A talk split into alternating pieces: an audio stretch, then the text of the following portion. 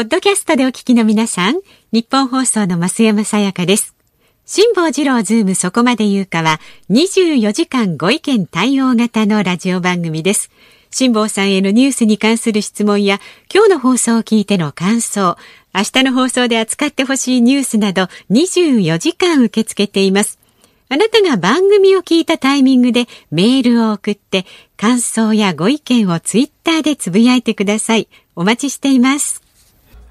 8月6日木曜日、時刻は午後3時半を回りました。FM93、AM1242。AM あ失礼しました。一番肝心なところで。もとい、はい、FM93 AM1242 日本放送ラジオでお聞きの皆さんこんにちは。辛坊治郎ですパソコン、スマートフォンを使ってラジコでお聞きの皆さん、そしてポッドキャストでお聞きの皆さん、こんにちは。日本放送の増山さやかです。そして木曜日は。こんにちは。日本放送の飯田浩二です。いや飯田君。一週間のご無沙汰だね。本当にどうでもいいけど暑いね。暑いですね。こうやって冒頭で季節の話題をするということは、ネタがないということだね。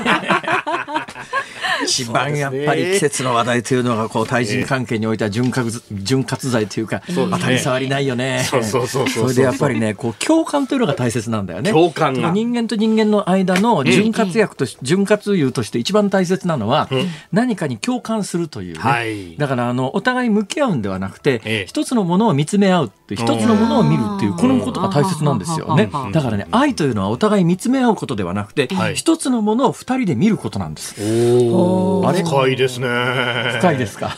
そうですね。今日は湿度が高くて深い質も高いですよ。そっちの深いですか？そう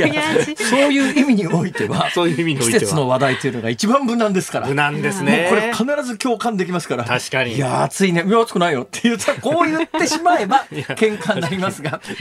暑いねと言われりゃそうですねと大体普通の人は答えますから。ね。いや今日は本当になんか蒸 すね。蒸しますね。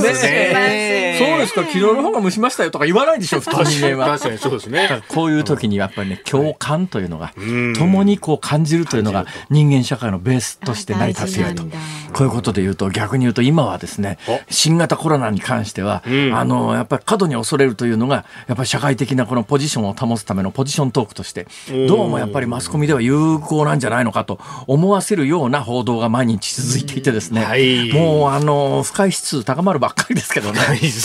本当ですね。でかわいそうにですね、ええ、まあ私の想像によると、想像によると、えー、松井一郎さんに煽られた形で、はい、えー、記者会見を開いてしまった 吉村さんが矢面に立たされて 毎日毎日ワイドショーに引っ張り出されて、ね、かわいそうだなと思うんだけれども、えー、でもやっぱりねこのしばらくの露出で、うん、あ吉村大阪府知事の人気ってそれなりにかなり高いものになってるんだなと感じるのはですね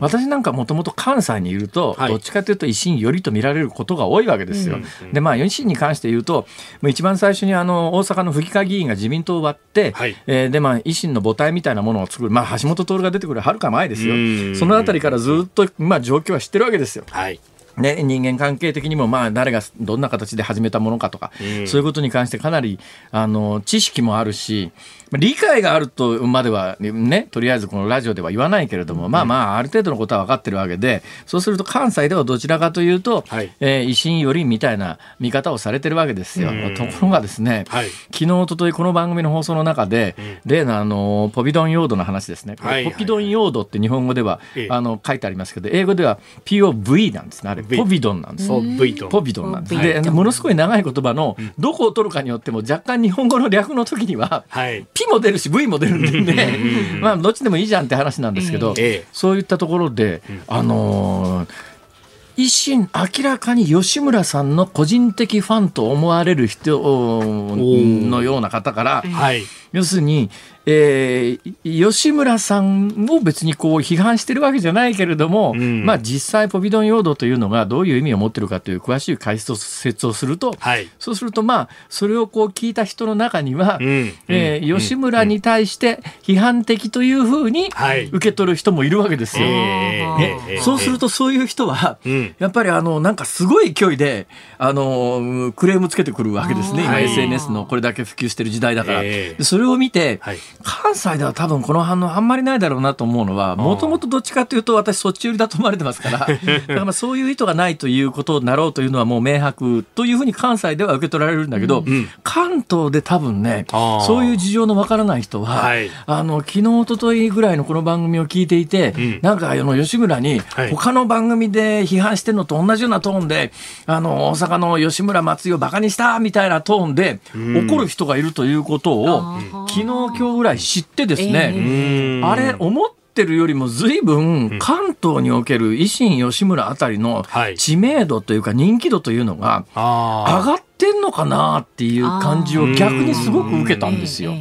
どうですか実感として飯田君。確かにあのそれこそ都構想とかの時に比べるとその吉村さん個人のキャラクターみたいなものが浸透してるなっていうのはすごく感じますよね。それとこの間のやっぱ東京都知事選ですよ。はい、東京都知事選で知ってます？法定得票で供託金没収ラインっていうのが1割なんですね。10%なんです。有効投票の10%以上を得票すると供託金都知事選だから300万円かな、これ、没収されずに済むし、はい、まあ、選挙公営の原則に基づいて、公費で負担してくれるか、負担してくれないか、はい、この10%を超えるか超えないかが本当に厳しい戦いなんだけど、うん、維新で、はい、うん、九州の副知事やってた人が出たじゃないですか。はい、小野さんという方がね。ねあの方、うん、まあ、ぶっちゃけ言うとやよ、多分まあ今後も選挙に出てくる人だろうから、別に攻撃するつもりはないですが、私なんかで喋ってるのをパッと聞いたときに、それほど弁舌爽やか演説がうまいっていう印象は受けなかったんですね。ねでこの人何票取るのかしらなおかつあの関東における維新ってほとんど誰も知らないだろうと思うんで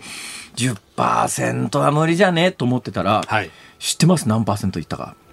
何パーセントいったかな？99%です。あ、違う、9.9%。惜しい。9.9%。あとちょっとで供託金没収されずに済んだのに、ほんのところの、ほんのところ、だからね、もうこれ、そうなると、まあ、維新って組織が大きいし、政党助成金ももらってるから、そこで供託金没収されたからどうのこうのとか、懐がとかっていうレベルじゃないんだけども、多分関係者は、あと、コンマ何パーセントだったのにっていう。でも逆に言うと、有効投票のほぼ1割を東京で取れる、あの政治勢力になりつつあるというのは、うん、63万票余りをだから既存の政治勢力にとってはちょっと脅威かもしれないなと。だ今後の関東だから関西以外における選挙の構図、うん、衆議院選挙はいつになるか分かりませんけれども、ね、あちなみに飯田君、はい、衆議院選挙いつ？教えて。いやいや待って待って。分かんないですよ。いや本当でも総理いつですか？まさにですね。それは私の専権事項です ですよね。ですよね。そうするとまあ総理を知る男飯田としてはですね。総理を知る男って名前は知ってますけれども 中身は知らないですよ。いやいやそんなことないですよ。同じ口調で喋れるわけだから。ラジオならいつでも交代が聞くという。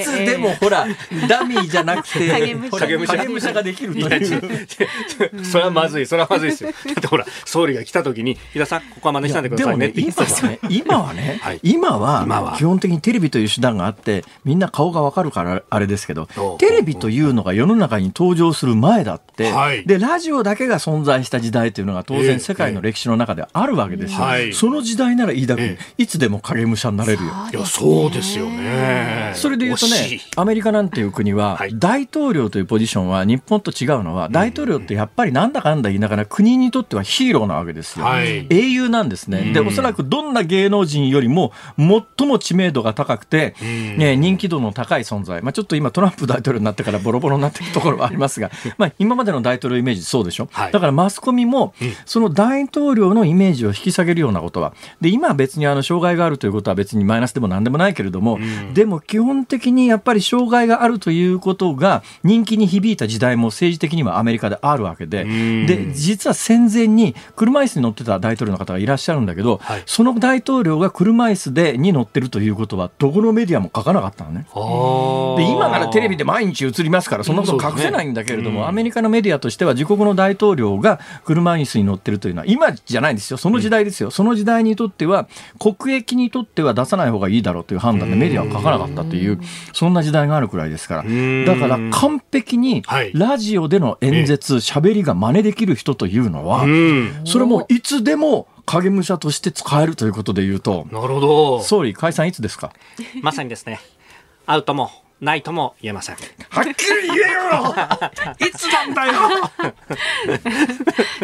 これ言わないのがやっぱりほら、ね、どうですか？俺ねはな、なんとなくね、今年の新型コロナが流行る前は、はい秋ぐらいにやるんじゃないのかな、ええ、秋ぐらいをもうこれ逃してしまうと、次、来年の任期いっぱい、だから自民党総裁任期いっぱいが来年の秋ですから、はい、そこまでに解散を打つタイミングなくなっちゃうんじゃないの？と思っていたんですが、ねはい、まあ、ちょっと今、新型コロナで見えなくなりましたけどね、だからそれで強行するかっていうと、秋口入って感染が収まってきたらちょっと分かんないかなそんな意味なんですけれども、総理、どうでしょうか？まさにですね、それはアウトもないとも言えません。ただですね、アメリカに8月に行きますから。その後。それはやっぱりあの、アメリカの利をはっきり言わないのがコツですか？ちょっと待って、ちょっと待って。そういうポイントがあったわけですね。知りませんでした。これ、連続モノマネ講座というの、ね、ちょっと待って待って待って。あなたも安倍ちゃんになれる。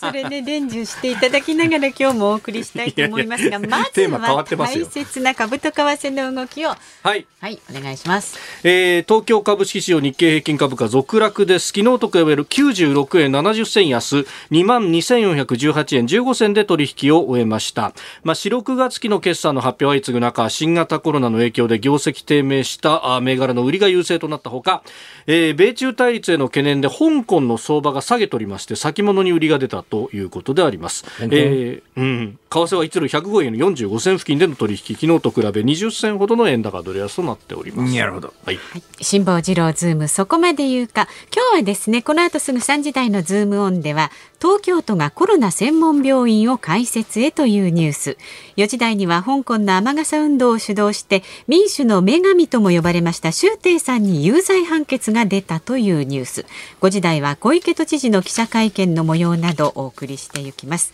ラジオの前のあなたからのご意見も今日もお待ちしております。メールは z o o m zoom アットマーク一二四二ドットコムハッシュタグ、えー、漢字で辛坊治郎カタカナでズームハッシュタグ辛坊治郎ズームでツイッターではつぶやいてください。お待ちしています。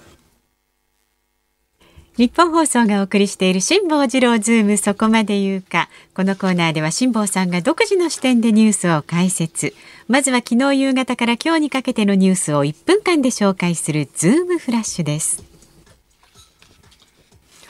アメリカの原爆投下から75年平和記念式典で広島市の松井一美市長は政府に対し核兵器禁止条約に参加するよう求めました。新型コロナウイルスの感染拡大を受けた愛知県独自の緊急事態宣言が今日からスタート。24日までの期間県をまたぐ不要不急の移動自粛などを求めています。アメリカのアザー厚生長官が近く台湾を訪問することが分かりました。報道によると9日からということが速報できております。アメリカ政府は1979年の断交以来最高位の閣僚による訪問だとしております。レバノンの首都ベイルートで起きた大規模な爆発。爆発が起きた港の倉庫には爆発物の原料となる硝酸アンモニアが大量に保管されておりずさんな管理が爆発につながった可能性があることが分かりました。総務省の人口動態調査で日本の人口が50万5000飛び46人減り1億2427万人になったことが分かりました。減少幅は1968年の調査開始以来最大です。そうなんだよ。何が？おっといやいやそうなんだよって言ったらさ、はい、あのいかにも分かってるように飯田君は返事したじゃないか。ね、何なんだよ？何がそうなんだよ？いやいやどこなんだよ？どのニュースなんだよ？そんないい加減なタイプでいいのか？ニュースキャスターたるものもうちょっと記鮮明に、ね、鮮明にいやいや何について喋ってるのかというそう曖昧もことした返事はやめようよ。いやいやいやいやいや。私の番組ならあるんですけど。あ、これ無責任だ。ちょっと、あの室長、あ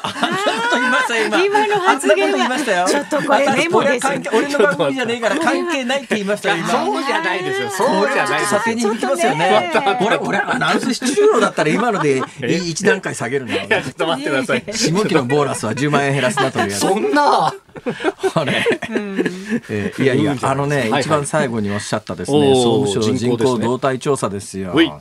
これ、してます？日本全国47都道府県のうちに、えええー、人口が伸びてるのは、うん、えー、1都3県。はい、1都3県。さあ、1都3県。ここで問題です。はい、1都3県はどこでしょう？一都は東京に決まってますよね。一都は東京ですよね。一都あと3県ですね。あと3県どこでしょう？一都3県人口が増える一都3県えー、普通にはい普通に。正解です。それです。あそうなんですか？そうです。間違いありません。パッとなんか。はい、飯田君正解ですもっと？はい。埼玉間違ったら罰ゲーム。え え埼玉、千葉間違ったら、今、あの、冒頭の、はえ総理について 都知事の真似、ものまねしてもらうよ。いや、ちょっと都知事は後で本物出てきますから。都知事のものまねしてんのがバレたらなかなかこの後し仕事しづらいかもしれないね。いろいろ仕事しづらい。えー、きっとね、これ昔ね、小池百合子さんにね、はは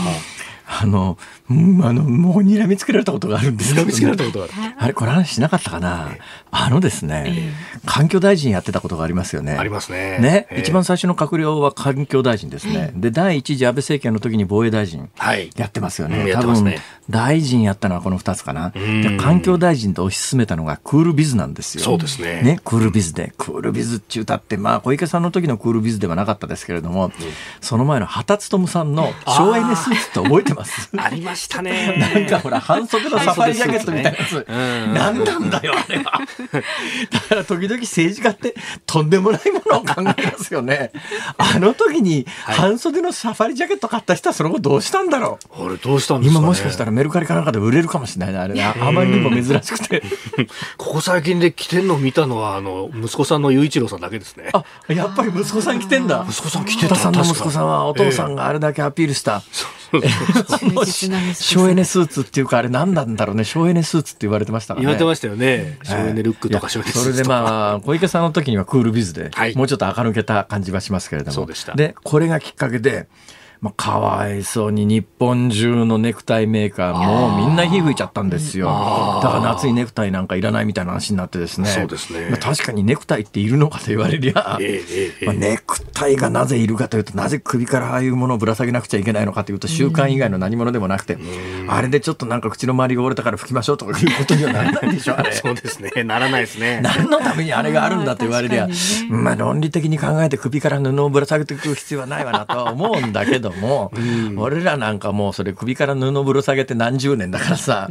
逆にかっこつかないんだよ。ね、かっこつかないことないん。だけど、自分の中の習慣として、一応なんかテレビ出る時ってネクタイ締めない。と落ち着かない時があるんですが、ある時小池さんが環境大臣を辞めた後ぐらいになんかスタジオでご一緒した時に私はいつものようにネクタイをしてたらですね、このネクタイにガン飛ばされてですね。お辛坊さんみたいな言い方でですね。俺ねなんか背筋がゾゾーっとしててもあこれが本当のクールビズみたいな。それですかうちわ冷た冷た冷たはい、えー、人口の増えてる1都3県です。はい。はい、人口の増えてる1都3県、人口の増えてるところは東京都と、あと3県ですが、うん、はい、えー、埼玉県、神奈川県、あと一つです。うん、意外と。これは知られてますけどね。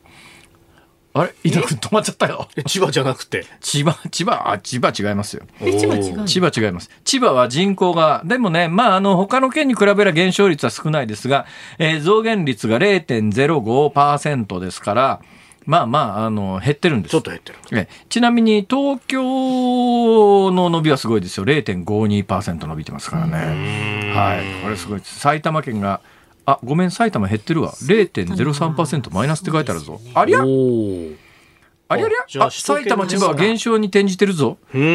1都3県の3県ってどこだ？あら？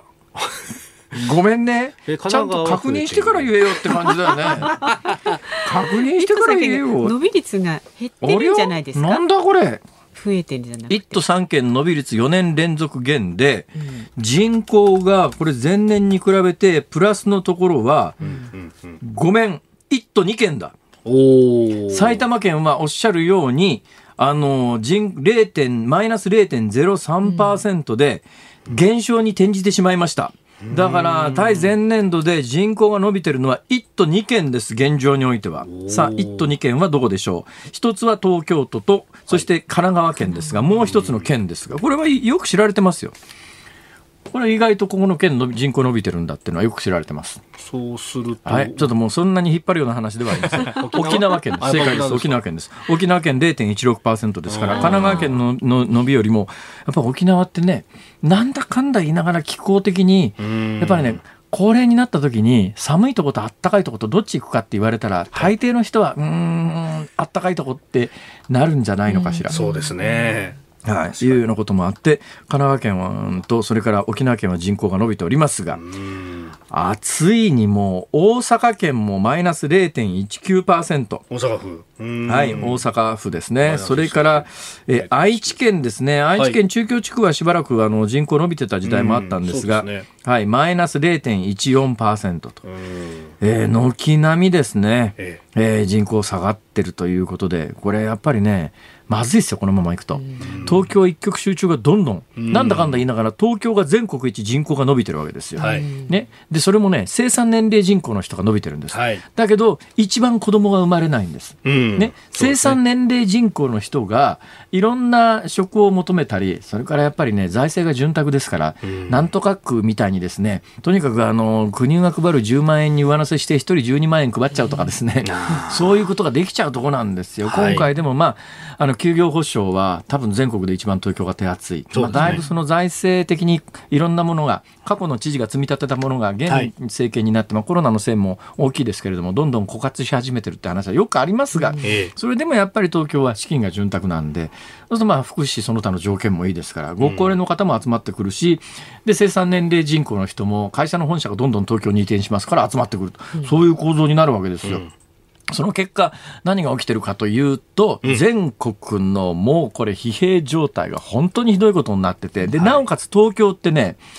楽しく仕事ができるところかもしれない。でも忙しく仕事ができるところでもあって、うんはい、全国から生産年齢人口の人が集まってくるんだけれども、全国で一番、あの、いわゆる出生率というか、はい、えー、障害特殊出生率という女性が一緒の間に何人子供を産むかっていうデータでいうと、東京はずっと最下位ひた走ってますよ。つまり全国から人を集めるんだけど、その集まってきた現役世代が次の世代を作らないわけだ。こんなことしたら日本終わるだろう。ね、うん、そのうち人口がいなくなってっていうのが冗談ではなくなりつつある、はい、それがどんどん今加速している状況ですから。飯田君、はい、もう解決方法は一つしかありません。一つしかない。国会と政府を鳥取に移転しよう。ああ、鳥取にですか、鳥取に。もう俺鳥取に決めてんだ。あ、決めてるんですか？中途半端なことするな。1990年代に首都機能移転みたいなことが盛んに言われてね。はい、あれは成功しなかったんですよ。那須に移すだとかなんとかね。文化庁だけ京都に移すみたいな。なんかもう本当に、え、あんだけ大騒ぎして、泰山明堂してネズミ一匹どころか、泰山明堂して飲み一匹みたいな。飲み一匹って文化庁のことを言うなよ。僕何も言ってないですよ。私何も言ってないですよ。なんて失礼なこと言うんだ。ちょっと待って待って。文化庁に謝れ。何も言ってないっつの。それで言うと、あと京都にも失礼。鳥ですよ、鳥取。鳥取はですね、日本海に近い、日本海に面してるわけですよ。朝鮮半島にも中国にもロシアにも近いでしょ。そうですあそこに国会があれば、安全保障を国会議員や政府の皆さんは肌で感じ取る。そうですね。食い物もうまい。うまい。温泉もたくさんある。私の生まれたところでもある。あそうですか。そうでしたか。2か月しかいませんでしたけど。えー、はい。そんなこんなでね。だから、もうそうしよう。国会議事堂を鳥取県の米子に移そう。うんうん、番組的にはあのこういう結論になりましたのですがいかがでしょうか？ご意見ある方はズームアットマーク一二四二ドットコムまでお願いします。8月6日木曜日時刻は午後4時を回りました。有楽町ニッポン放送第三スタジオから辛坊治郎と。増山さやかと。飯田浩二がお送りしております。はい辛坊治郎ズームそこまで言うか。メールやツイッターにもねたくさんご意見今日は麻生さんもいらっしゃった？えー、水を湯のこの暑さで熱中症に注意です。あ小池さんも？ウィズコロナの時代です。全然似てるんだ。ちょっと待った。なんでだろう、やっぱり。振っといて。何でもできるわけじゃないんだな。さすがにね。何でもできるわけじゃないんだ。いや、そりゃそうですよ。本当に。で、何？メールいただいてる。メールありがとうございます。えー、愛知で緊急事態宣言というところ。そうですね。えー、愛知県のクッシーさん、33歳の方。クッシーさん。クッシーさん。えー、県独自の緊急事態宣言が出て小学校は急遽、えー、明日早帰り、えー、保育園は可能な範囲で自宅保育をと言われました、えー、えー、確かにうちの市でもコロナの陽性者増えてます。この方公務員です、えー、でも私はそこまでやらなきゃだめなのかと思ってしまいます。愛知では8月5日で、えー、陽性がこれおそらく累計ですが733人。中等症40人、えー、重症4人、えー、陽性者がほぼ風邪みたいなものなのに緊急事態宣言出しちゃうのはとりあえずお盆期間をおとなしくしとけよっていう意味なんでしょうか。今年はお祭りもないしうちはお盆も主人が仕事なんで出かける予定は花からありませんが、うん、なるほどね。まあ、PCR 検査での陽性者が激増しているのは愛知県間違いないですし、で問題なのは愛知県はまあ、政府に尻叩かれてですね、ようやくあの軽症者、無症状者用のホテルみたいなところを拡充しましたけれども、でもそれが遅れてですね一時期あの中等症の患者さんが、はい、えー、病院に入れずに肺炎が悪化するみたいなことが現実にありましたから、うん、そういうことをちゃんとやってからなんとかしてた、なんかパフォーマンスみたいに緊急事態宣言で子供がまたこれで犠牲になるわけでしょ？で、ね、まあ確かにね、子供が媒介するんじゃないの？っていう説は確かにありますが、子供が媒介する説はあると同時に、子供さんがあの重症化して亡くなられたというケースは日本ではないですそうですね、これ、小児科医会などもね、それ指摘してますからね。それで学校や幼稚園みたいなものを閉鎖する必要があるのかっていうと、ちょっとなんだか違うんじゃないのと思いますけれども、もうなんかそういうことを言うのも私ね、疲れた。疲れた。うん。なんか疲れたもん。なんかね、本当にね、なんか言ってもさ、言っても言っても分かんない人には分かんないわけだろ。うん。だけど、そうやって投げちゃうと俺らの仕事はいけないんだろうか。そうですね。終わっちゃいますからね。そこでね先に進めない。とね。本当いや論点としてはねそれこそ指定感染症に指定し続けてるのがいいのかどうかとかねそのまんまだと、まあ、みんなそのホテルなり病院なりに収容しなければいけないってことになりますから、ね、本当に発熱者の少ない今だからいいですけど、はい、これ冬場が近づいてきて、うん、発熱者が他の病気でも増え始めた時に、えー、全部ブロックして PCR 検査って話に当然なるわけで、えー、そうですよねえらいことになるぞ。だ例年みたいにインフルエンザが流行ったら、一緒に全部 PCR 検査するのかってさっきのあの人口の話したじゃないですか、はい、人口の話しましたけれども、えー、現実にやっぱりあのある程度しょうがないっていうか人間ってあの別に新型コロナで人が亡くなることをよしとは決して言いませんよ、ええ、天地ひっくり返してもそんなことは言いませんが、え、やっぱりどっか心の片隅に人口が50万人減りましたっていうのはニュースになりましたよね、はい、それはまあ要するに新しく生まれる子どもさんと赤ちゃんと、うん、私が亡くなっていくお年寄りとの差が50万人ありましたということで。で1年間に去年亡くなっている方が137万8000人か138万7000人かどっちかですよ、ね、137、8万人の130万人ということでいうと毎月10万人以上の方が亡くなるわけで,、で日本の死因の今確か5位が肺炎のはずですよ、はい、で昔はずっと3位だったんですが、あの統計上老衰っていうのを入れたんではい、でこれ順序順序がひっくり返ったんですが、えー、で肺炎の方が年間ですね10万人以上亡くなるんですね。となると一月平均でえー、1万人ぐらいの方が肺炎で亡くなる。ということは、毎日肺炎で実は300人ぐらいの方が亡くなっているという状況の中で、さあ、今回の新型コロナウイルスという病気をどう位置づけるのか。で、6月30日までのものすごい古い統計ではありますけれども、東京都の発表を見たときに、亡くなられている方が圧倒的にご高齢の方に偏っていて、はい、でなおかつ全員ご高齢の方で基礎疾患をほぼ持っていると。な基礎疾患のない、えー、60歳未満の方で、ほとんど亡くなられてないっていうか、はい、重症化すらしてないと、で後遺症があって、これもマスコミもね、はい、だから死者が全然伸びてこないとか、重症者が伸びてこないと、毎日こんだけ煽り続けて、もうやるネタがなくなって、ついにやるにこと書いて、はい、後遺症がって言い始めるんだけど、えー病気が誕生して半年しか経ってない病気に、後遺症の議論ができるわけないでしょ。うそれは単に、ね、病気が要するに治ったっていうか、PCR 検査で陰性になった後、病気が続いているという状況で、後遺症の定義というのは、例えば、まあ、あの、手を失いましたというような、じゃあこれから長い人生、その状況でっていう、要するに後遺症っていうのはそういう概念なんで、はい。いや、あの、PCR 検査が収まった後も、なんか体だるいですとかっていうのを、それを後遺症って言うかって話と、それから重症肺炎になって、新型コロナで重症肺炎になった方は、肺胞というところの酸素と二酸化炭素の交換がうまくいかなくなって、繊維化するっていうんですけども、要するに、まあ、簡単に言うと、機能を失っちゃうような範囲の、うん、だけどそれって新型コロナに限らず、はい、重症範囲は全部そうですから、ええ、重症範囲になったらみんなそうなんで、えそ新型コロナに特有な後遺後遺症として今、まあ、唯一挙げてもいいのは、うん、あの味覚障害はかなり、ね、やっぱり神経細胞をやられるのか、神経伝達細胞をやられるのか、どっちかの理由ははっきりしないんだけど、やっぱり味覚障害に関しては、かなり続くと言われてます。ただし、これも、まあ、あのいろいろ長引くけれども、ちょっとずつ、末梢神経は再生しますから、中枢神経って再生しないんですけどね、はい、末梢神経はまあ再生することもありますんで、味覚も戻ってくる人がいる、で、無症状の人に後遺症っていう無茶なことを考えてる人もいるらしいですが、はい、無症状で後遺症は論理的におかしいわけで、そうですね、症状ないのに後遺もそれもね、それあの自家熱みたいに軽症で済んだ方がギランバレー症候群というのはものすごく重い後遺症が出ることもありますよ。だけど新型コロナに関しては今のところそういう話は聞かないし、無症状の人がその後何何かの症状が出たっていう、それは無症状じゃなくて症状だろう、今まだこの段階ではっていう、そういう話もないわけだし、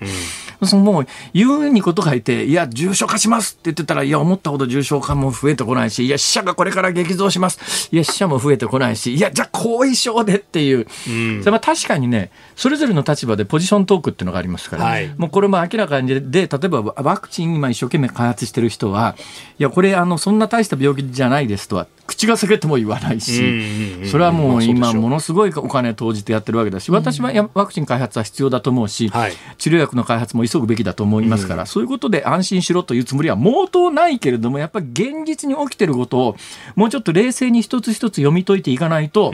ものすごいミスリードが行われてるんじゃないのっていう感じがね、日々報道を見てて思うことはありますが、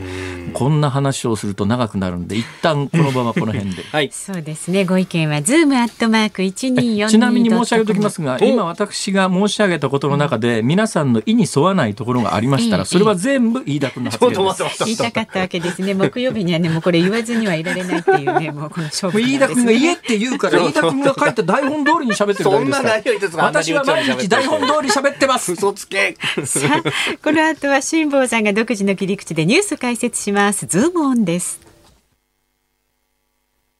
ニッポン放送がお送りしています。辛坊治郎ズームそこまで言うか。辛坊さんが独自の視点でニュースを解説するズームオンです。この時間に特集するのはこちらです。香港民主派のリーダー周庭氏に有罪判決。2014年の民主化デモ。雨傘運動を主導し民主の女神とも呼ばれた周庭さん。英語名はアグネス・チョウさん。来日の旅に日本のメディアのインタビューにも応じておりましたが5日去年6月に違法集会を扇動したなどとして公安条例違反に問われた罪の公判で香港の裁判所が有罪判決を言い渡しました。量刑については12月1日に宣告されるということです。えー、香港の裁判は有罪か無罪かをまず発表して、はい、えー、量刑は別に決めるということだから、はい、えー、周庭さんの有罪は決まったけれどもじゃあそれ懲役刑になるのかどんな刑なのかということに関してはまだ年末までわからないと。はいいうことなんですけど、周庭さんというと、私、あのー、ね、電話でお話をしたことは何回もあの番組上ありますので、はい、まあ、別に特に何か悪いことをした人でもないと、我々の印象だとそうなんですけれども、それは中国の、はい。共産党政権下においては犯罪者であると。いうことですよね、要するに。いやそういうことになってしまうわけですよね。えー、で、まあ、まあ、飯田君。はい。なんか言って。いいよ、ちょっと待って。ちょっと今日は、あの、手抜きすぎっていうか、なんていうんですか、さすがに、さすがに増山さんも、我慢ならんというか、えー、あれ、あれ、あれ、自分の部下の味方して。ずるい。パンパンって感じ。ずるい。いや、でも、まあ今回は去年6月の違法集会と、まあこれ違法集会と言いますけれども、あの、デモ隊の一部がですね、えっ、ー、と、確か立法会、えー、議会の議場、まあ、あのになだれ込むというようなことがあって、まあ、そのあたりをこう先導したというような、えー、ことも罪状になっておりましたが、まあ、ということで焦点のあの国家、えー、安全維持法の違反云々というのは今のところは出てませんけれども、まあ、あれ、えー、過去に訴求するのかどうかっていうのは微妙なあ感じ。いやいや過去に訴求する刑事条文なんて国際的にありえないでしょそんなもん。それったらどんな、ね、何でも犯罪になるってことじゃないですか。過去に遡ってってね、うん、財形法定主義というてですよ、はい、刑事法の原則というのは、うん、こういうものは処罰の対象になりますよってみんなに言った後で、はい、ただしまあこれに関しては、あの刑法総論でですね財形法定主義で何が法律に何が違法なのかはちゃんと定めとかなきゃいけないよっていうのと同時に、その法律があるのを知らなかったというだけではあの違法性はまああの、えー、もうあの阻却されないとかなんかまあ法律も難しいんですけど要するに知らなかったというだけじゃ罪に問えないっていうわけじゃないですよというだけど一応だけどあの何が罪になるかは示しておかないと、それはダメでしょっていうのが世界的な流れですが、はい、中国の場合は、え過去に遡ってそれは犯罪みたいな。飯田君先週着てたあのシャツ着てたこと自体が犯罪。ちょっとどういうことですか？これは例題だと思いますけど。そういうことです。暴論というか、ね、それがそれが犯罪なら先言っといてくれよって話なんだけど。俺だって着なかったよ。そうあの先々週着てた、あの皮が入ってるメルカリで買ったシャツは違法だって、今からじゃないだって今から言われてたってな。だけどそういうことがまかり通っちゃうわけで、だからあのやっぱり中国最近ね、国家安全法もそうだし、その前に話題になった国家情報法という、とにかく中国国民に関して言うと知り得た情報個人であろうと企業であろうと知り得た情報は国家が出せといった場合は必ず出さなきゃいけないって、あのどう考えたって世界の法体系から言うと、ありえねえじゃんっていう法をどんどん作ってるのは、何かというとそれまでは法律なくても、ね、立法司法行政の上に中国共産党がある政治組織なわけだから、別に法律で決める必要なんかなくて、捕まえたいと思った人間は捕まえてくればいいと。でこれは法治国家じゃなくて人治国家だろうって全世界的に批判されたんで、ああそう分かったじゃあ法律作るよって言って、次々法律は作るんだけど形上は、でもその法律がありえねえだろうって法律をどんどん作っていやでも法治国家だからうちは。法律はちゃんとあるんだから その作った法律がむちゃくちゃっていう。そういう現実があるわけで、香港は残念なことに我々が知っている飯田君が愛した、はい、ね。えー、香港ではなくなりつつあるっていうか、もうなくなっちゃった感じだね。そうですよね。まあ俺タイガーバームガーデンが閉鎖されてからもういいんだけどさ。シンガポールにあるそうですが、タイガーバームガーデンです、えー、あの不思議な彫刻がいっぱいあるね。あれ微妙だよねあれね。俺も最初になんか新婚旅行がなんかあの延長戦であの香港行ってタイガーバームガーデンっていうのを行った時に、はい、これは時間と金の無駄だと。時間と金の壮大な無駄だと。俺にとっても無駄だけど、作った人にとっても無駄だろうと。いやいやあれがいいと思って、すごいシンガポールにも香港にも昔あったわけですよね。だけどね、家であれをやってみたい気持ちわかるよ。自分の狭い、こうね、猫の額ほどのね、土地にですよ、あの、虎の置物で返すとかですね。なんなら横にウルトラマンも置いちゃおうみたいなさ。まあ、それもありみたいな空間でしたからね。何の話？そうですね。だから香港は我々が愛した香港では今もうなくなっちゃっててでちょっと前までは歯止めが効いたのは、はい、中国にとって香港というのはやっぱり経済特区として中国の経済を引き上げるための、まあ、原動力エンジンだから、はい、香港はやっぱり日国二制度で自由と民主主義を守るという建前で例えばアメリカがいろんな特権、えー、と特特別な、はい、あの手当をしてて、特別扱いをしててその世界がやってくれる香港に対対する特別扱いっていうのは、香港の経済を維持するということでいうと、一国二制度で中国の本体の,、まあ、あの経済成長の原動力ってエンジンになりうるから放置してたっていうか、そのままだったんだけど、うんはい、今も中国の本体の方で十分肩代わりできるよね。だから金融センターとしても香港より上海の方が上になっちゃってる状況の中で、相対的に中国の中における香港の地位が下がって、もうこんなにややこしくて、もしかすると香港発で自由や民主化の運動が中国本土に波及するリスクを考えたら、今の香港ぶっ潰しても、経済的に十分代替措置、都市が育ってきてるんで大丈夫っていう、だからもう香港は、捨てるつもりなんだろうね、きっと。そうでないとこんなことできないよね。うんでまあその上香港の中でもビジネスやってる、まあ、香港人の人とかっていうのはもうあのアメリカとか西側とビジネスするよりも中国とやった方がものすごく儲かるってことでそっちに舵切ってるっていう。それこそあの、イギリス資本の HSBC 香港上海銀行とかもこの国家安全維持法に関しては賛成だっていうような声明を出してたりなんかすると、まあ、それがイギリスのジョンソン政権はまあ怒ってるわけです、世の中動かしてるのは飯田君金なのかな、はいっていうことにね。ね。でその国家情報法でいうとよく運用がわからないんだけれども、はい、少なくとも条文がこれもひどい話ですよね、うん、普通って条文っていうのは、こういう法律作りますよって言って議会を通してみんなでそれで日本だったら、けしからんみたいなことで大騒ぎになって法案潰れるみたいなことがありますけど今回は法律が施行されてようやくどんな中身か分かるってええー、みたいになって、施行されて中身見てみたらあれこれ外国人にも適用されるんじゃないの？と。飯田君みたいに日本国内でねあの中国の悪口言いまくってる人は 今後これ香港に入った時逮捕されるんじゃないっていうのが明らかになってさすがに今までは中国にかなり融和的だったヨーロッパの国々、うん、まあ、イギリスなんかもしかすると典型かもしれない。だからイギリスやフランスや、えー、まあ、うん、ファイブアイズと呼ばれる国で、オーストラリアとかニュージーランドとかカナダとか、はい、実は軒並み、香港との間では、犯罪人引き渡し条約を結んでたんです。はい、日本はね、ほとんど結んでる国ないんですけれども、そう、ね,、すると、今後、あのー、それ、香港に、飯田君は確かに香港に今入ったらとっ捕まるかもしれないけれども、でも日本にいる限り、犯罪人引き渡し条約がないので、とっ捕まる心配はないけれども、でも犯罪人引き渡し条約を生かしたまんまだと、例えばイギリスの国内で飯田君のような言論活動をしている人間が、ある日突然中国の要請で逮捕してくれって言われて、香港に身柄引き渡せって言われる可能性がないとは言えないと、そういうこと、そうですよね。そんなことだったら恐ろしくてっていう話で、軒並み、あの、それらの国は今、香港との間の中国、犯罪人引き渡し条約に関して言うと停止と。で、中国もある意味、報復措置っていうか、えー、俺らも停止だって言うんだけど、はい、それ誰も困らねえだろ、それっていう。うん、今、そんな状況になりつつあるということで、はい、えー、キンキンに、えー、あの、この新型コロナの騒動が収まったら、えー、飯田君が、うん、あの香港に取材に行かれるそうですちょっとこれ私もね、ユーチューバーとしてですね、一緒に行きましょうカメラ回して追いかけて。面白そうです。私は飛行機から降りないよ。いや、ちょっと待ってくださいよ。降りないよじゃないですよ。一緒に行きましょうよ。飯田君がね、パスポートコントロールでどんな目に遭うかをしっかりこう後ろから、撮影をして、全世界に発信したいな。楽しみにしてます。楽しみにしてますじゃないですよ。大きなニュースになるだろうな。いや、やめてくださいよ。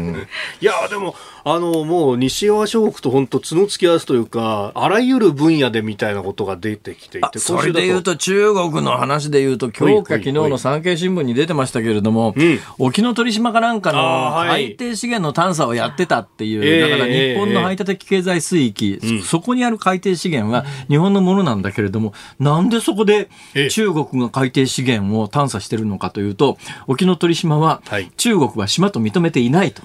あれは国際法上岩礁だから、あの、領海とか領土とかっていうのも発生しない、排他的経済水域も発生しないから、公の海だから探査してどこが悪いって言って、ええ日本の排他的経済水域に堂々と資源探査船を送り込んで、はい、地下資源を探査するって、うん、もうちょっとむちゃくちゃだよね、これ。なんてことを言ってると、はい、香港でと捕まる。いやいやいやそんな。でもこれやってる、えー、中国大使館の皆さん、全部言い出すんですよ。違いますよ。この番組は辛坊治郎ズームそこまで言うかですからね。いや、でも、あれやってることが、南シナ海と全く変わらないわけですよ。じじじ。じじじ。2回ですからね、これね。新型コロナに関して東京都がコロナ専門病院を開設するらしいじゃないの。ああ、そうですね。はい。今日ベタ記事でそんな記事も出ておりましたが、この後の会見でそれこの間から飯田君がしきりに専門病院開設しろと言っていて、ええ東京都知事と面談した時にも、面談、会談、インタビュー、まあインタビューですわかりました。飯田君がインタビューした時に、飯田君が東京都知事に言ったら、東京都知事はすぐやると言ったという、やりましたね。これは飯田君がさせたんです。だからそれがもし失敗するということになったら、飯田君の責任なんで、なんでもかんでも僕の責任になるんですか？で、このコロナ専門病院とは何かというとですね、あの4月の感染拡大期にやっぱりあのやっぱコロナの患者さんって受け入れた受け入れたということがバレるとって変な言い方だけれども、結局風評被害等で、まあ、病院の経営に差し支えるというようなことがあって、うん、えー、受け入れ先の病院がなくてたらい回しにされちゃうっていうことが結構あったんですよ。はい、で、えー、これ専門病院があったら、そのコロナの人しか入ってないわけだから、うん、風評被害も何も、そこはコロナの人しか行ってないって分かれば、えーえー、そんなに別にその病院にとってはダメじゃない。だけど民間の病院は多分無理だろうということ。これごめん、解説へっていうニュースなんですが、はい、中身はどうなってんの？どこ、どこにえっとね、今のところ言われてるのが、府中市にある都立府中療育センターというところと、あと渋谷区にある東海大学医学部附属東京病院と。東海大学医学部附属東京病院って民間の病院？うん、そうですね。私立の大学の附属なので民間ということになりますね。よくしかしそれを受け入れるって言ったね。うん、そうなんですよ。都立病院などを変えるのを東京都医師会などは提言していたんですが、まあ、とりあえずのスタートはそうではないところと。なるほど。まあ、大阪はちょっとね、今週は例のポピドン用土で下手打っちゃってますから。知事が。本当下手打ったって感じだよね。どうなんだろう、一言で言うと下手打った？どうだろうか。微妙だね。そうするとまた吉村ファンに、あのカミソリとか送ってこられるけど、私は吉村知事は高く評価してる側ですからね、私のところにカミソリを送るのはやめてください。で、その吉村知事ね、はいはい、が、あの、大阪がうまくいってるのは、かなり早い段階で重曹市民病院っていう、大阪市立病院みたいなやつを、はい、えー、コロナ専用病棟にして、ここに中等症患者を全部集める。中等症患者とは何かというと、酸素吸入が必要になってる患者。だから、中等症以下の、えーまあ、未満のと言うべきか、えー、無症状であるとか、ごくくごく軽症の場合には、でもね、これ全員じゃないんですよ。はい、あの、ごくごく軽症で無症状でも、年齢がある程度以上とか基礎疾患がある場合は、これは基本的に中等症と同じ扱いをするんですね。で、そういう人はこういう専門病院に入れましょうと。はい、で、そこは中等症専門病院で、さらにそこからエクモっていう血液取り出して交換するとか、あるいはその人工呼吸器が必要な場合には、もっと大きい大阪大学病院とかっていうところに送りましょう、はい、ということで、中等症専門の病院を作ったら、たらい回しはなくなるよね。うん。即救急搬送するときに新型コロナの感染者だということが分かったときに、さあ、この手順に沿って振り分ければ。で、これが大切なのは、この病気に関して言うと、ごくごく一部とは言いながら、はい、でも、えー、重症化して、突然重症化する、あの、免疫、サイトカインストームっていう、はい、あの、重篤な免疫、自分の免疫で自分の体を攻撃するとか、あるいは血、血管の内側がいろいろこうただれたりなんかして血栓ができやすくなるということがあって、その血栓が脳や心臓に飛ぶと脳血栓、心筋梗塞になりますから、その時にはすぐ手当てしなきゃいけないということでいうと、中等症患者にには、やっぱかなりあのケアが必要なんだけれども、そのあたりも、このシステムだったら、まあ、そういう体制で病院にいれば、何かあった時も緊急の治療ができるという全体の仕組みを作り上げて、まあ、大阪では幸いなことに、まあ、あのたらい回し等がなかったということなんだけれども、うん、まあ、あのようやく作ったという意味においては、えー、まあ、あのいいことだけれどもそうですね。だけれどもだけれどもそう。あとは軽症者向けのホテルはもうちょっと必要なんじゃないかとかね。うん。ちょっと遅くね？そうなんです。ね選挙があったな。そういえば4月にね。えそれ関係あるの？それまではなんかどうなの？えそういうことだったんだ。わかんない。飯田君。辛坊治郎ズームそこまで言うかを送ってます4時台のズームオンで。した飯田君やばみ。ニッポン放送がお送りしています。辛坊治郎ズームそこまで言うかご意見などをご紹介していきましょう、はいはい、メールでですねえー、鳥取県米子市からいただきました。じゅんさん、米子市民です。首都に押してくださりありがとうございます。日本海のそば、竹島も近い、カニも梨も美味しいです。温泉はたくさんあるし、えー、大山もすぐ近く、そうですね。うなるほどあります。あの、海家温泉というね、名湯がありますよ。名湯が。はい。いや、いいな、仕事温泉。みんなが生きると書くんですね、海家温泉。このタイミングでいいんじゃないですか？年金担いで海家温泉みんなで行きますか？そうですね。ね、飯田君の金で。えおかしいでしょ。おかしいでしょ。辛坊さんだったら GoTo 使いじゃないの？ちょっと。そうそう、東京都民じゃないから。本当に冗談じゃなくてね、昨日こう、インターネットでよ申し込んでたんですよ。これで2人で申し込むのに、だーっとこう見てて、最後の値段見たら、東京都民以外は15万円、あ、いや、東京都民以外は9万円ぐらいなのに、東京都民だと15万円ぐらいで。そんな違うんですか？いや、だからどこ行って、どんなホテルに泊まって、いくらの部屋かによって全部違いますけどね。でもそのぐらい違うんです。だからこれ東京都民これ行ったら腹立つだろうなと思いながら。腹立ちますね。やっぱりあれですよね。菅官房長官の小池百合子都知事が仲悪いからこういうことになったんでしょう、飯田君。さあ、メールはこちらまで、ズームアットマーク一二四二ドットコム。え、いや、あの、人口57万、大学も引き受けましょう。東大のままでいいですよ。ディズニーは千葉にあっても東京じゃないですか。なるほど。なるほど、なるほど。ありがとうございます。ありがとうございます。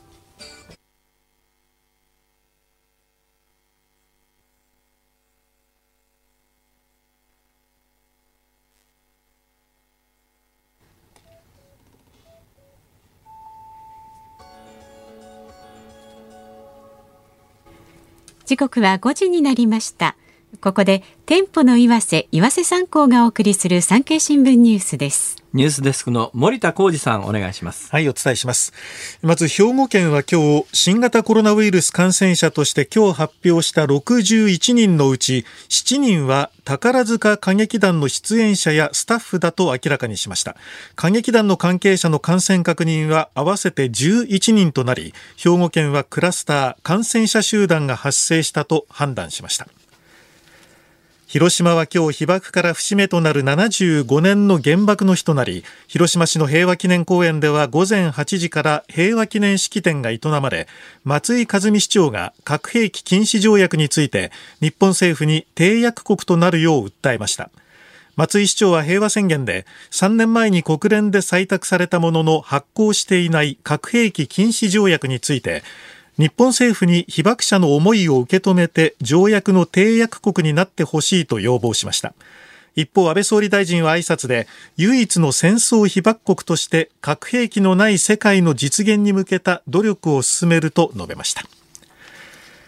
次に今日の本州、四国、九州は広く太平洋高気圧に覆われ各地で気温が上昇しました。富山市では37.5度を観測し昨日山梨県や大分県で観測されていた今年の全国最高気温36.7度を更新しました。記録更新は2日連続です。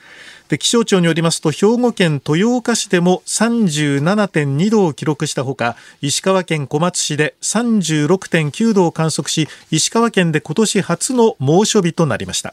午後2時現在全国921の観測点のうち48地点が35度以上の猛暑日になりました。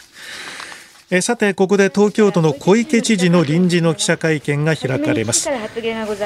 え帰省などで人の移動が多くなるお盆の時期を週明けから迎えるにあたって感染拡大防止を改めて訴える見込みです、それでは本日モニタリングの分析結果などをお伝えをしてまいります。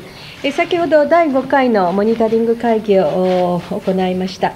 そしてこのモニタリングの項目については専門家の皆様方からのご報告をいただきまして、都としての対策を議論をしたというところでございます。でまず専門家の方々からは、え感染状況について、新規陽性者が3日で1000人を超えるペースで増加をしていること、また前え前の週と比べますと、134%の増加の速度と上がっていること。えー、ということから、4段階のうちの最高レベルで赤色、感染が拡大していると思われるとの総括コメントをいただいたところであります。それから下の方は医療提供体制を示しておりますが、重症化リスクのある中高年者、そして中等症の入院患者の増加、えそしてえ重症の患者数が横ばいで推移していることということなどから引き続きの警戒が必要であるとして4段階のうちえ上から2番目えにあたりますオレンジ色の体制強化が必要であると思われるとの総括コメントをいただいたところであります。で本日のモニタリング会議におけます専門家の総括コメント、えー、先週と同じ赤とオレンジということで、えー、変わっていないという変化は、この総括のコメントは変わっておりませんが、えー、専門家の先生方のご意見を踏まえますれば、現状は引き続き、え、感染拡大特別警報という非常に厳しい状況であることには変わりがない。また、都として最大限の警戒をする必要があると、このように認識をいたしているところであります。で、都民、事業者の皆様、行政、それぞれが強い意識を持って取り組みを進めていかなければならないということから、感染拡大特別警報、これを引き続き発信をしてまいります。でそれを踏まえまして、都における対策でありますが、まず保健所への支援についてであります。え都におきましては特別区などの保健所を支援をする、えそのためにこれまでも都の職員を派遣してきたところでございます。えー、しかし、この新規の陽性者がさらに増えているということを鑑みまして、保健所の業務が増大をしている、え、そのことから、昨日付、8月5日の段階、昨日でありますが、追加の派遣を行っております。え、そして合わせますと、約120名の職員を配置をしたところであります。それから都内においてですね広がりが見られるこの感染拡大の防止のためにも、え区市町村と連携をいたしまして、えメリハリのある対策が重要でございます。えそのために新たに、え都と区市町村で協議会の設置をいたしまして、第1回の会議も開催をいたしております。でその協議会の中で、都と区の、えまた市町村とがこれまでの取り組みや知見、そしてそれぞれの地域が抱える課題の共有を改めてしたところであります。でまた、今後も協議会の場を通じまして、えさらに東京が一体となった取り組みを進めてま、えー、いります。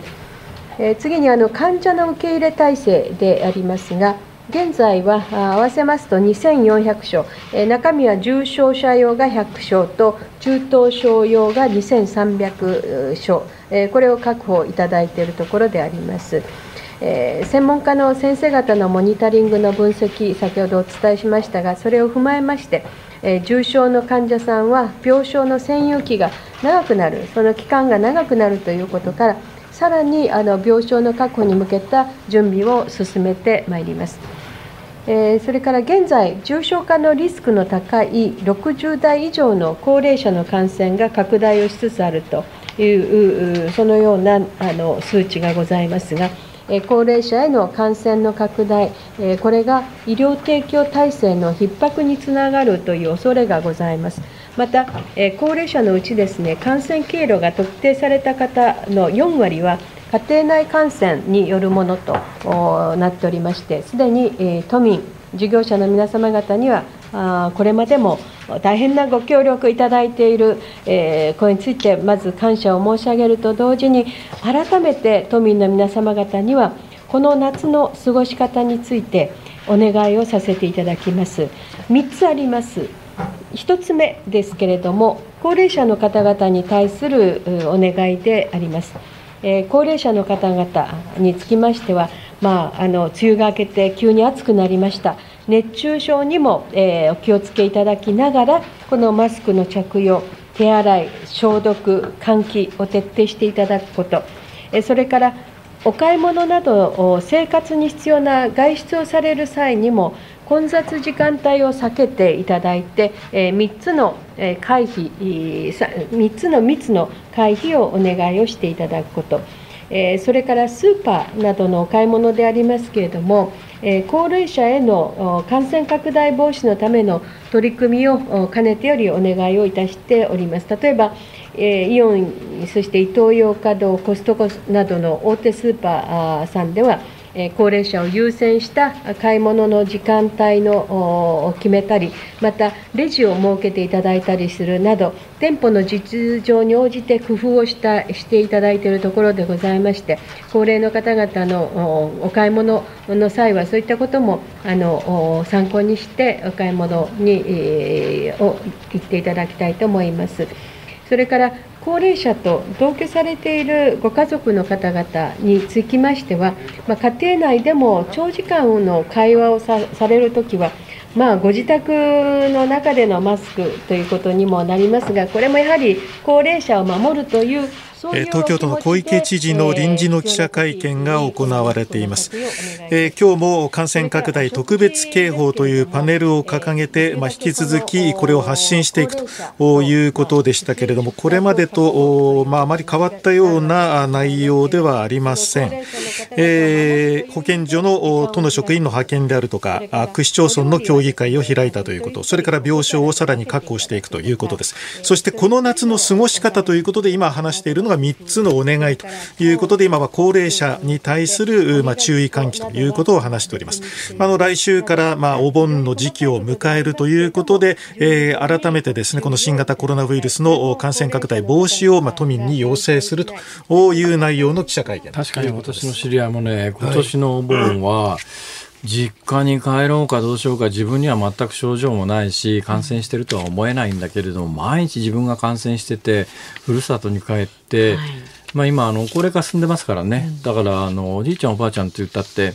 な60代、70代じゃないですからね、もう大体私の知り合いのおじいちゃん、おばあちゃんといって、軒並み90代とかですから、あそうですね、90代というのは90代というだけで、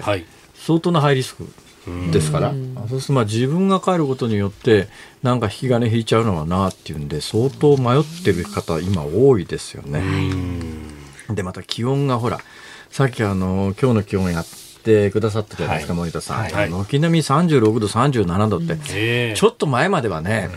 いや、体温並みの気温だなとかって言ってたんですが、そうですね、今、こう、なんか発表されるのが体温よりも気温の方がはるかに上みたいな。ど。うなんですかね、その体温の高いところで日本、まあ人間は変温動物じゃありませんから、はい、別に気温にその体温が左右されることはそんなにないとは思いますけども、えー、でも37度、えー、38度のところをずっとこう歩いてて、うん、ほいであの入り口のところの温度センサーでピッてやった時にそうなんですよ。え高くなりますよね大丈夫？って。いやこの間子供連れて、あの予防接種で病院行ったんですよ。で病院の入り口で測られるんですけど、一生懸命こう時間間に合わないって言って自転車子供乗っけてこいでたら、は入り口で「あお父さん7度ですね」って言われて「えっ!」って「あ7度5分まで行ってないから大丈夫なんですけど」っていう、まあ、なりますよね。なるよね。それ直射日光当たっててそのまんま行ったりなんかすると、はい、特になんか飯田君なんか温まりそうな雰囲気。いや待って待って待って、ね、大丈夫ですよ。むしろあの黒いところが少ないからね。反射するんですよほっとけ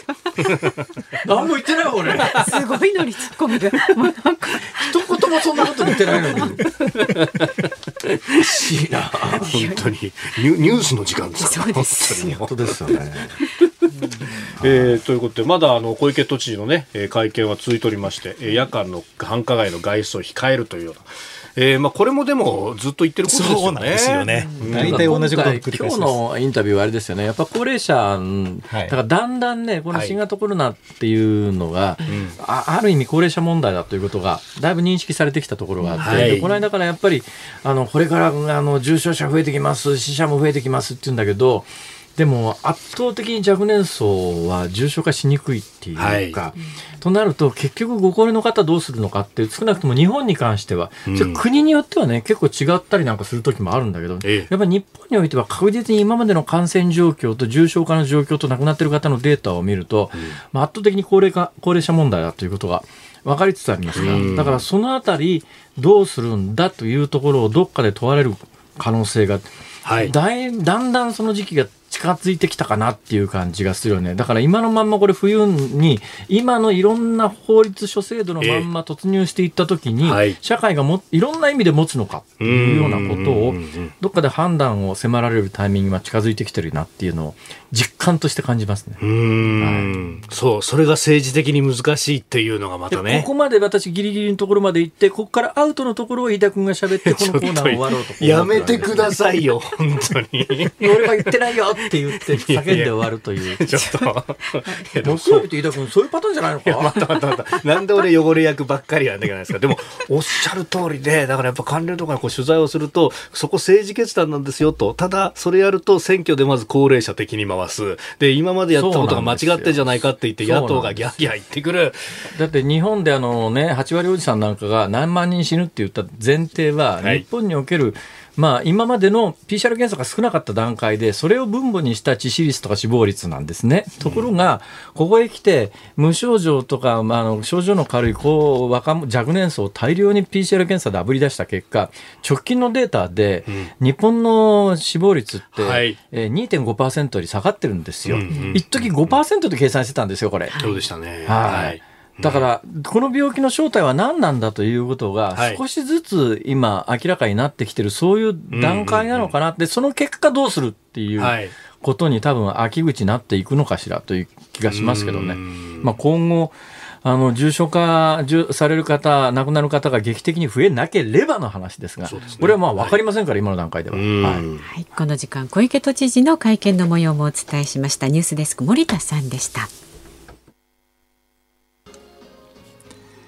お聞きいただいているのは、スターダストレビューで、今夜だけきっと。えー、なんかこうナチュラルなね、うん、えー、根本さんの歌声がすごくいいですよ。私好きなんだな、スタレビ。はい、えー、いうことで。まあこういうなんか恋愛ソングってさ、はい、あれだよね。飯田君と全く無縁な感じがするのがね。おいおいおいおいおい。なんかかけ離れてますよね。まあこういう爽やかな感じったね。あれ飯田君カラオケとか行くの？カラオケほとんど行かないですね行くと何歌うの？えー、世代的にはねミスターチルドレンとか、えー、スピッツとか。そうですよ。山崎正義とか。そうですよ。ちょっとどういうことですか？結構いい点出るんですよ。あのダムのカラオケの採点システムとか。沖縄日本放送。結構いいのこの後は100点出したことある。健康あるある。ワンダーをちょっと。5時からは、あ、5時半からは日本放送ショーアップナイター今夜は甲子園球場から阪神対巨人戦をお送りします。そうだね。本当ですね。そうだね。負けてばっかりぐらいは勝たないとね。本当ですね。っていう換算になると。はい、えー、飯田浩二の OK 工事アップ。明日のコメンテーターは元内閣官房採用で前中スイス大使の本田悦郎さん。え、本田悦郎さん。本田悦郎さん。あら、飯田君、その手のラインナップ好きだね。違う違う、そういうわけじゃないですよ。アベノミクスについても伺おうと思っております。ああ、そうですか。いや、なかなかね。飯田君の番組今もうすごい勢いらしいです。いやいやいやそんなこともない本当にね、あそうそうそれからねこの我がニッポン放送辛坊治郎ズームそこまで言うかですね来週月曜日は30分遅いスタートになります。午後4時から番組スタート濃縮放送をお送りいたします。そうです。そういうことなんてんだ。祝日なんでねはい。ということは何？俺は来なくていいってことか。だから4時から始まるんです。そうそうそうそう。辛坊治郎ズームそこまで言うかここまでのお相手は辛坊治郎と。増山さやかと。飯田浩二でした。また来週ヒュー。